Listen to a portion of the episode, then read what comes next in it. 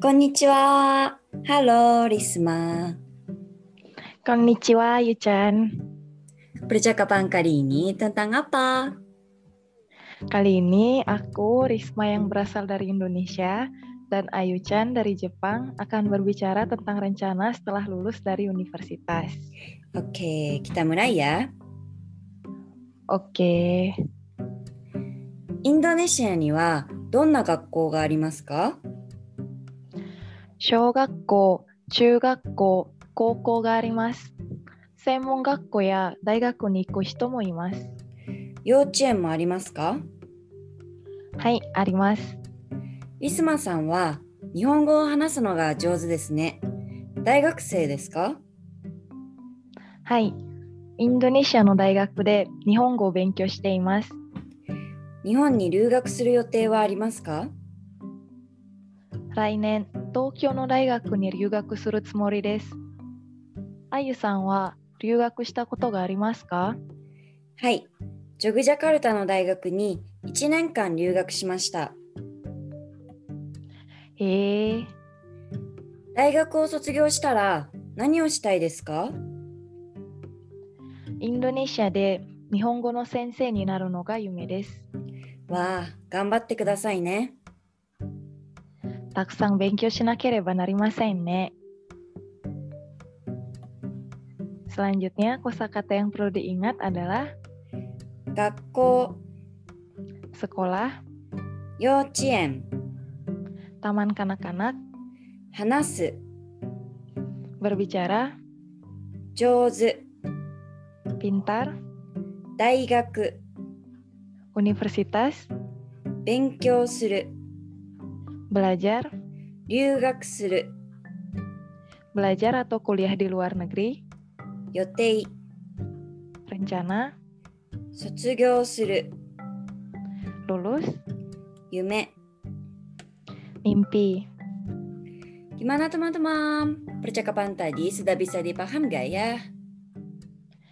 Berbicara tentang sekolah nih, sama seperti di Indonesia, di Jepang terdapat pendidikan SD 6 tahun, SMP 3 tahun, serta SMA 3 tahun. Dan setelah itu banyak yang melanjutkan ke universitas, sekolah vokasi, dan sebagainya ya. Iya, terus biasanya dari saat masuk SD di usia 6 tahun hingga SMP yang merupakan pendidikan wajib, tidak ada kegiatan pertukaran pelajar untuk waktu yang lama ke luar negeri dan tidak ada pra akselerasi atau loncat kelas gitu. Hmm. Berarti Ryugaku atau program pertukaran pelajar gitu adanya di SMA dan universitas di Jepang ya. Iya, aku tahun 2018 Ryugaku ke UGM selama satu tahun ya. Wah, gimana pengalaman Ayu-chan waktu Ryugaku dan tinggal di Jogja? Ya, seru banget ya waktu itu. Apa namanya kan aku belajarnya kan bersama mahasiswa Indonesia kan di jurusan pariwisata FIB. Jadi kayak setiap hari ngobrol sama teman-temanku terus makan bareng, jalan-jalan bersama gitu. Itu kayak hmm, mantap ya pokoknya. Hai. Wah, mantap ya. Asik juga ya. Asik banget. Oh ya. BTW, karena kamu Ryugaku satu tahun kan, berarti kamu lulusnya lima tahun ya? Iya, Hmm. Terus nih, kamu kan di Tokyo Gaidai kuliahnya. Ada banyak jurusan bahasa asing kan, termasuk bahasa asing di negara Asia Tenggara, ya kan? Hai, hai, itu pasti ya. Selain bahasa Indonesia, ada jurusan bahasa Thailand, terus ada bahasa apa ya? Vietnam, Hmm. ya, pokoknya Tagalog, ya, pokoknya banyak banget. Hai. Ih, keren banget ya. Hmm. Oh ya, selanjutnya kita ganti topik ya. Hai. Bahas tata bahasa percakapan bahasa Jepang tadi yuk. Yuk. Hmm, misalnya tadi ada kata tsumori des yang digunakan untuk menyatakan rencana ya.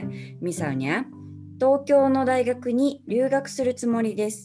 Artinya, saya berencana kuliah di Universitas di Tokyo. Hmm. Tokyo no Daigaku itu artinya universitas di Tokyo ya. Hmm. Mm-mm. Terus Ryugaku itu artinya kuliah ke luar negeri. Selain itu ada juga pola nakereba narimasen yang artinya harus. Misalnya tadi ada kalimat taksan benkyou shinakereba narimasen yang artinya saya harus banyak belajar. Hmm, taksang artinya banyak, bengkyo suru artinya belajar, dan untuk mengungkapkan harus, kita perlu mengubah kata kerja menjadi bentuk negatif ya. Bengkyo suru jadinya bengkyo shinai. Hmm. Sehingga harus belajar dalam bahasa Jepang adalah bengkyo shinakereba narimasen. Betul banget ya. Mungkin agak membingungkan sih, tapi polanya begitu ya. Selain tata bahasa itu, masih banyak ya tata bahasa lainnya, termasuk partikel bahasa Jepang. Misalnya ada partikel mo. Mo itu artinya juga. Di percakapan tadi ada yochien mo arimasu ka? Artinya apakah ada taman kanak-kanak juga? Hmm. Yocheng artinya taman kanak-kanak. Arimas artinya ada. Semoga bisa dipahami ya. Oke, mungkin kali ini sampai di sini dulu ya. Oke, teman-teman semangat belajarnya ya. Dan jangan lupa ikuti terus informasi dari Kepo Jepang. Arigatou gozaimasu. Arigatou gozaimasu. Bye-bye. Bye.